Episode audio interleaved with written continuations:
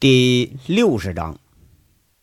上回咱们说到啊，杨伟这一伙是极度无耻的，放狗咬了史更强一顿，把史更强整的是死去活来，不明所以。咱们呢，接着这个茬就往下讲。史更强被狗咬的时候，杨伟一干混混就在车里头远远的看着呢。杨伟给解释了几句啊，大伙才明白。咬人的这个狗是牧羊犬和狼狗，还有野生柴狗杂交的这个品种。牧羊犬呢取公的，狼狗取母的。到了第二代，再和柴狗去杂交，生出来这狗娃啊，必须得是公的，那才算是极品。这种小狗啊，从小就是在山里头看羊。平时看着是柔顺无比，但继承的柴狗群居和结队攻击的特点，一旦遇着危险，那就会成群结队的应付山里头的山猪或者是狼。你别看它体格子小，七八只柴狗那就能咬死一头山野猪啊！那山里头放羊有这样两三只狗在这看羊群，狼就闻着味儿了，听着声了，那就得远远的躲着。那那个狼啊，根本都不敢来招惹这种狗。而且呢，这狗最大的特点就是牙口特别好，脸型你看着不是很大，但是它劲儿大，它一口能把猪的腿骨给你咬碎。它那狗呢还好养活，随便扔点骨头渣子、玉米糊糊，它就能活下来。再加上长期的野外锻炼，那个个是好斗无比，比一般纯种的狼狗和牧羊犬那还是厉害。而这种其貌不扬的狗，在五六十年代晋东南一带山区那是多有繁殖。不过后来呀，放羊的人是越来越少了，那这种小柴狗啊，就也是越来越少。从小放过羊的杨伟倒是认识这种小狗。秦三河从小是在乡下长大，这狗他那是更认识了。其他这群混混，他多数都是在城边上混大的，还真就不知道山里头有这么凶的东西。不过呀，现在发生的事儿不用杨伟说，大家也看出来了。就这群杂交狗啊，那跟有指挥似的，上前了之后，那是前后左右分出几个方向来攻击来，防你都防不住。特别是看到史更强被咬的爬上水泥台子都不敢下来了，那都是忍不住的哈哈大笑。哎呀，三河啊，你他妈是真有两下哈！你训练出来这狗比人还听话呀！卜离在这给他了一个赞。哎，看来还真是天生我材必有用。要论说养狗和训狗，那怕是没有人能和秦三河来比了。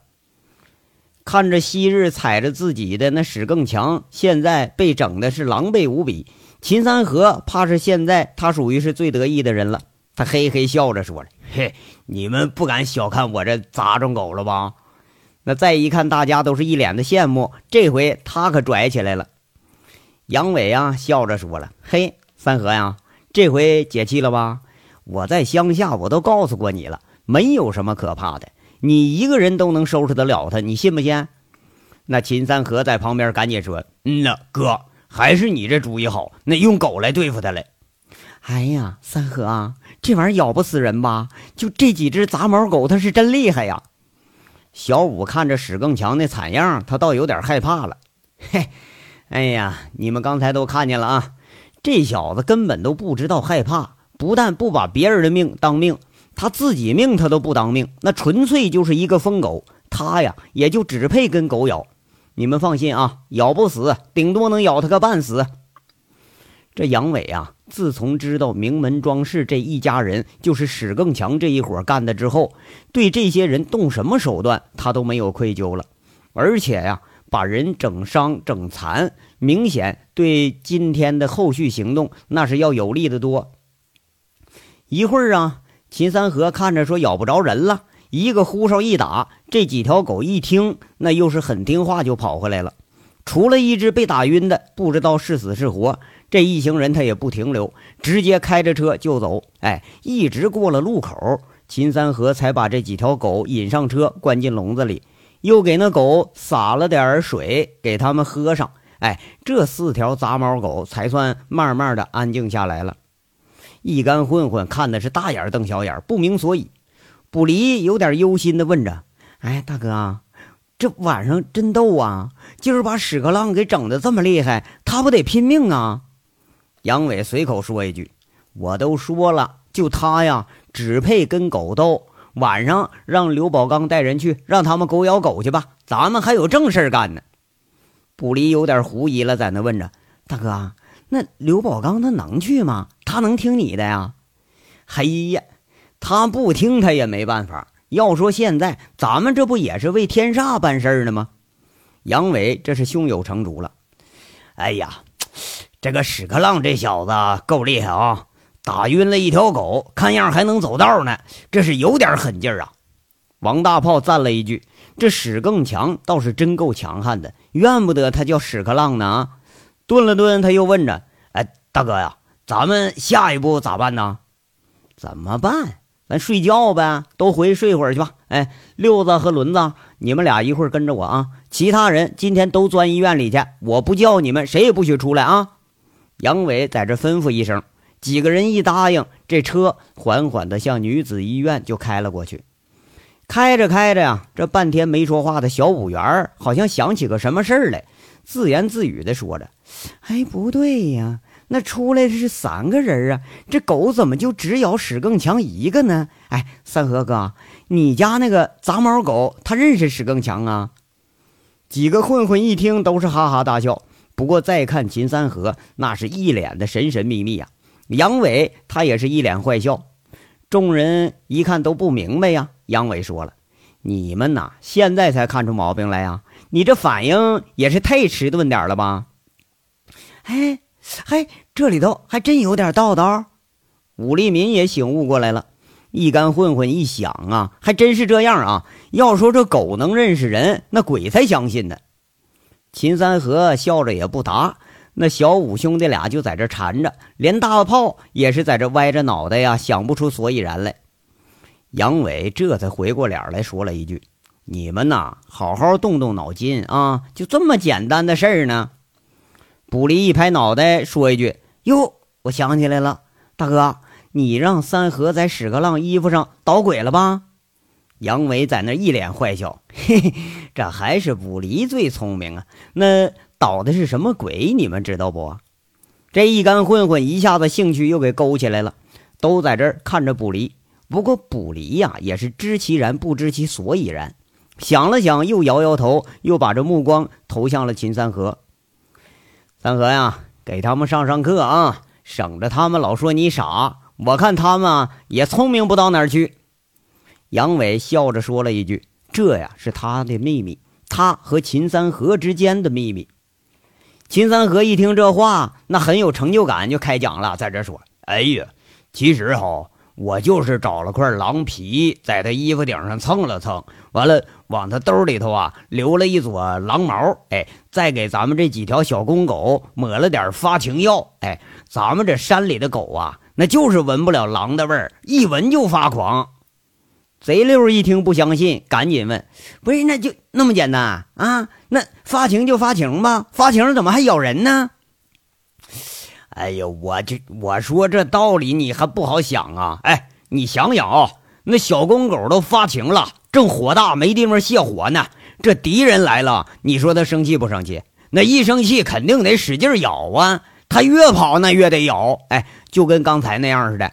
咱们要是撞破人家屎壳郎的好事人家那是捆着呢。要是没捆，早都干上了。秦三河在这血笑着说着：“这主意啊，多半是杨伟出的。不过狼皮这个东西，那可是费了不少劲才找着。现在山上的狼还真就不太好打了。”轮子在那问了：“不是，那你身上不也有味吗？那他们怎么就不咬你呢？”嘿，那这多简单呢！我养狗不把他们当成狗，我把他们当兄弟，在他们眼睛里头，我就是他们的同类，那他们怎么能咬我呢？秦三河说话时候是一脸正色，不过越是这样啊，越惹得一干兄弟们是呵呵直笑。哎，他妈的啊！以后你别跟我叫哥了啊！卜离恨恨地说一句，再让秦三河这么一叫，那自己也成杂毛狗的哥哥了。一干兄弟们又是哈哈大笑。杨伟再看秦三河那眼睛里自信的成分就多了一点，也是微笑着长长舒了口气，把这一干混混们赶进医院。杨伟交代了贼六和轮子两句，自己步行着出了胡同，拦了一辆出租车，向着这回迁小区的方向来了。话说另一面，这个天上人间呐，天上人间这门口匪夷所思的一幕，恰恰是落在了市公安刑侦大队两位侦查员的眼睛里。这俩人瞪着眼睛看了半天，还拿着 DV 给录了半截。整个过程持续了三五分钟就结束了。俩人一看四条狗跟着一辆车跑了，一下子醒悟到了，这是有人故意使坏，放狗咬人呢。不过呢，这任务是监视史更强，这个人已经落实了有几起说高利贷和伤害罪，这已经都很明了了，就等着市局下命令抓人了。俩人不知道是继续跟史更强啊，还是分兵追踪放狗人的下落，这才打电话来请示佟思瑶来。床上的佟思瑶一下子醒过来了，略一听这情况，他就是哭笑不得呀。怕意外吧，却不是这么个古里古怪的意外，你说这得怎么处理呀？战机他是稍纵即逝，佟思瑶还是不敢放下史更强去追那放狗的人去。史更强坐着出租车上医院了，侦查员也没怎么考虑，就跟上了出租车。毕竟啊，这才是正主呢。半个小时以后，仅仅两分钟的地位录像传了回来。佟思瑶仔细看了一遍，没弄明白；再看一遍，他还是没弄明白。他总是觉着啊，有哪儿不对。最后一拍桌子，醒悟过来了，问题就出在那狗身上。三个嫌疑人几乎就是站在同一个方向，距离都不到两米。四条狗同时围攻一个人，而且就围攻他自己，这其中怕是肯定得有什么玄机。一想到这儿，佟四瑶就拿起电话，再次询问说有没有发现现场其他的可疑人物。两个侦查员哪知道杨伟这群货是在背后搞小动作呢？那都回答说没有。要是没有，这还真就不对呀。那史更强出来时候，天是刚蒙蒙亮，时间显示是五点三十分左右。而史更强进去的时候啊，刚刚是凌晨四时多一点点就这么急色匆匆的从天上人间出来，而且还让狗给咬了，那这其中肯定还有别的事儿啊。因为和以前的这监视记录一对比。史更强一般是在早上十点以前呢，根本都不带起床的，有时候甚至是一觉都能睡到下午。那么，如果这样的话，他肯定还有别的事儿啊！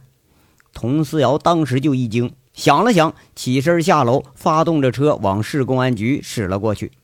这一路上，向邢贵下了个命令：“邢贵啊，一会儿陪着我去趟天上人间。另外。”监视史更强的人再加一班，一定要盯死了啊！盯牢他。这天蒙蒙亮的时候，佟思瑶、邢贵一身便装，在辖区派出所一名干警的陪同下，直接上了天上人间的监控室。佟思瑶根本都不相信啊，有这么多的意外，他要彻底查一下这个关键的嫌疑，容不得意外再发生了。另一面，这回迁小区。杨伟叫醒了周玉慧，难得呀，杨伟挺细心，还给周玉慧带了洗漱用品。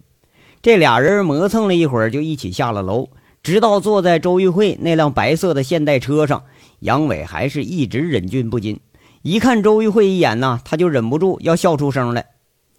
这俩人可笑的原因呢，是在周玉慧这身装束上，她穿的全都是月娥的衣服，碎花布短袖衫中式裤，黑色的那种，还有那个月娥的一双方口的布鞋，那是活脱脱的一个村姑的打扮。那裤子吧，那裤腰太粗，能装下一个半周玉慧，偏偏那鞋还大，周玉慧穿那鞋就跟套了个大拖鞋一样。杨伟一见周玉慧呀，就咬着嘴唇要笑。出来时候，俩人就跟乡下俩傻小子谈对象似的，是一前一后。杨伟在前头笑，周玉慧羞答答的就跟在身后，就跟小媳妇儿头回见公婆似的。一下楼，周玉慧像做贼似的钻进了车里头，只怕是让人给看见。这周玉慧呀，坐在车里之后有点羞恼，说着：“笑笑笑，讨厌，有什么好笑的呀？”不过一转眼再看自己，也忍不住笑了。哎，得得得，不不笑了啊，不笑了。嘿，哎，要说你这身打扮也不错啊，土是土了点儿，你看多纯情啊，跟那月娥妹子都差不多。杨伟一说呀，却是又笑起来了。你少贫啊！你准备带我上哪儿去？不是要准备把我送走吧？周玉慧呀，看杨伟笑的差不多了，在这儿问了一句。杨伟回到虎子家，一敲门，一说让他走，这就鬼使神差的跟着下来了，连问都没问。杨伟正色的说着：“今天呢，怕是麻烦的比较多，你就跟着我啊！过了今天以后，你是爱上哪儿去上哪儿去，啊？”这周玉慧啊，有点反应不过来，但是他反驳的意思可是没有。车子开动了，杨伟驾驶着车出了小区，驶到了泽州路上。周玉慧静静的坐着，杨伟关切的在这问着：“哎，饿不？”周玉慧啊，嗯了一声，点了点头。杨伟把车停到了一个小区的空地上，俩人在地摊上叫了一份豆浆，杨伟自己拿了一份，递给了周玉慧一份。那然后他们坐在矮凳上就开始吃。周玉慧看样啊，还是真就饿了，毫不顾忌的开始大吃起来。杨伟再看周玉慧大口吃着油条，喝着豆浆，浑然已经没有了平时那个经理的架子，脸上青肿已经消去了，但还能看着一点明显的伤痕，不禁呢对这位纠缠不清的女经理多少就有了几分怜悯。也许吧。每个人都有落难的时候。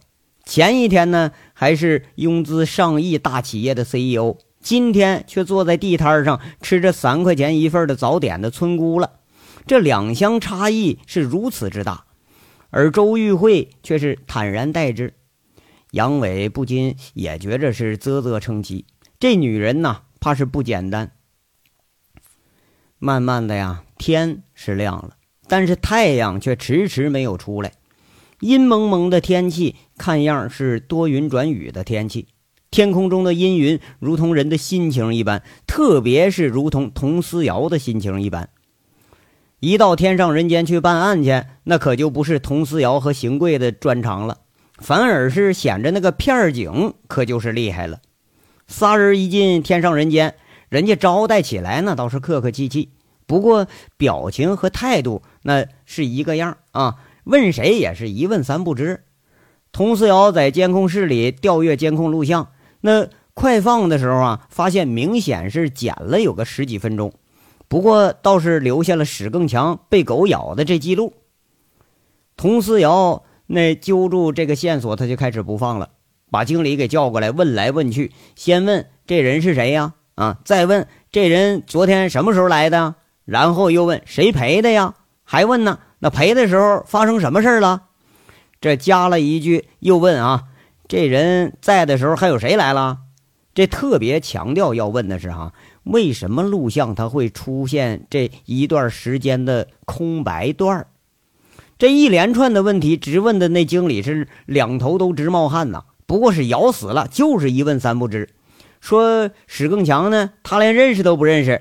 你要问其他问题，更是开始装糊涂。遇上这茬啊，佟思瑶和邢贵那可就是没治了。公民配合办案这是义务，但是人家不履行义务，也不能说人家就有罪吧？这俩人征询的目光看着同来的片警，这小伙子一看那佟思瑶挺为难呢，那到底是自己上级，好些案子还得互相帮助呢，那能让大案队长出面，肯定不是啥小案子，这可不能包庇呀。这一思索，就有了主意了。让佟思瑶感觉奇怪的是啊，这小片警瞬间换了一副无赖的表情，拍拍那经理的肩膀子，说了：“哎，徐老哥，咱们共事几年了，你可别说我不照顾你啊！这俩同志是我上司，你不给我面子，我可帮不了你啊！晚上我可把派出所那几辆警车，我全开你门口来。哎，你要不告诉我们，我们还就不走了。”咱们要不就耗两天呢？这话一出，那经理的脸顿时就拉成苦瓜脸了。邢贵是忍不住一下就笑了，赶紧捂着嘴，他没笑出声。基层这个小片警啊，和这帮老油条打交道，知道是什么办法最管用。这停警车、查房、查身份证，这老办法那是百试不爽。只要警车一停，哎，警察一来，这生意八成就得黄。要说那废话不是吗？你谁敢在警察眼皮底子下面你找小姐呀？你就别说耗了啊，就搁洗浴中心门口你就停一天，那损失的都不是个小数目。那洗浴中心经理啊是赶紧说好话，哎，别别别，你看小张啊，咱们这么多年交情了，你看你整这干干啥呀？不是，那你说呀？那这人你到底认识不认识啊？小张是直入主题了。哎呀，这认识，那不就是屎壳郎吗？开小赌场的，咱可跟他不一路啊，根本没关系。经理是迫不及待的就要洗清自己。那这晚上谁陪的呀？那个梅兰、秀菊他们老相好了。这小子一来呀，他就双飞。小张一听这话，有点不高兴了。你给我少扯那个啊，恶心不恶心呢？我们领导在这呢，没看着啊？经理赶紧笑一笑，哎呀，哎呀，该打该打！你你你瞅我这个漏嘴，那什么呀？那昨晚上谁来找他来了？哎，这这个这这个这没没谁来呀？那小张片警这时候一瞪眼睛，嘿呦，不说是吧？得，邢队长啊，咱走吧，跟这号人呢没啥好谈的。那经理一咋呼，这胆就小了。赶紧拉着小张说：“哎呀，小张，小张，哎，别别的，不是我不说，实在这人咱惹不起，不是吗？嘿，我让你惹了吗？啊，你惹不起，我们还惹不起啊？说啊，赶紧给我利索的！哎，我还就想惹惹了，我这还……小片警一发威，那可了不得呀，吓得经理是一身都是汗。哎，那你可别说是我告诉你们的，你废话少说，到底谁？”那个杨伟经理直接爆料了啊！哪个杨伟啊？就那个锦绣原来那黑保安头头，那去年整的我们一星期都开不了门。就就就这小子，道上人家不都叫他恶棍的吗？那你们应该知道啊！经理又给解释一遍，这杨伟在他眼睛里，那怕是比这个片警可是难缠多了。片警整人，好歹他有个度啊，那有个有个招是吧？有时候人家真要整你，还跟你打个招呼。这恶棍整人，他不把人给你整的哭笑不得的，他不带收手的呀。片警啊，一下子想起来了，这个货色已经是销声匿迹有一段时间了。邢贵那面是张口结舌，他没成想啊，能有这么大的变故。这左查右查，怎么着又把杨伟给查出来了呢？佟思瑶是如遭雷击，他半晌没说出话来。这一吐口，这回就简单了。一会儿啊，这俩小姐给叫来了。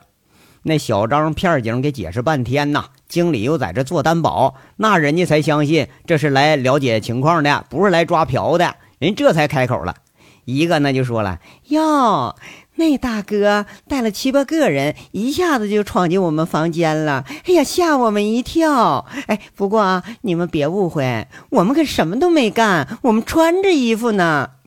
你说啊，这话说的，现场怕是都没人相信。不过反正也没人追究。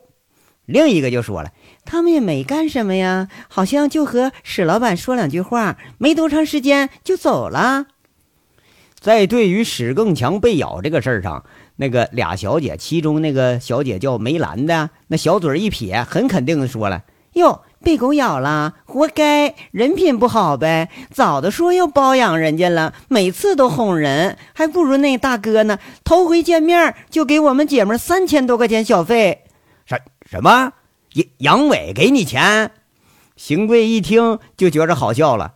那是那是啊。”那叫秋菊就说了：“哎呀，那个大哥可好了，他们一进门啊，我们还以为今儿这生意得黄了呢，谁成想啊，最后这大哥一下子给那么多呀！哎呀，我们啥都没干，这回还数这次挣的多了呢。”小姐一说这话呀，话里头那是喜不自胜，就跟那个呃卖菜的碰着个好主顾，多给了菜钱那感觉是一样的。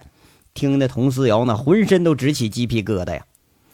这俩小姐是掺杂不清的叙述到了，呃，也把这个事儿啊也给搞个差不多了。这佟思瑶和邢贵能确定的是啥呢？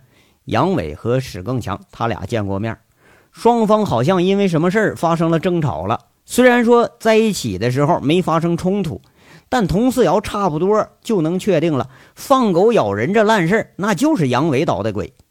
他不禁心里就暗暗生气呀，说这个死东西，你怎么就是场场不离，回回在呢？啊，哪儿有事儿哪儿都少不了他这个影子，而且这次居然又和警方重点监控的赌场打手扯上关系了。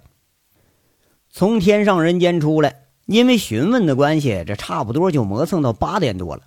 佟思瑶一路上摸索着下巴，是在想着什么问题。这邢贵一直开车，也没敢多问。他很放心的是呀，见史更强的是杨伟，他不是别人，是杨伟，那肯定不是和史更强要密谋什么。他不放心的呢，也恰恰是杨伟。这杨伟不会是又跟着搅和什么事儿呢吧？哎哎，同队，电话。童思瑶一下子被惊醒过来了，开车的邢贵是在提醒自己呢。口袋里头电话铃声怕是已经响了老半天了，他赶紧拿出来一看呐，是个陌生号码，也没多考虑，一按接听。喂，您哪位？邢贵竖着耳朵啊，也没听清佟思瑶到底是和谁说话。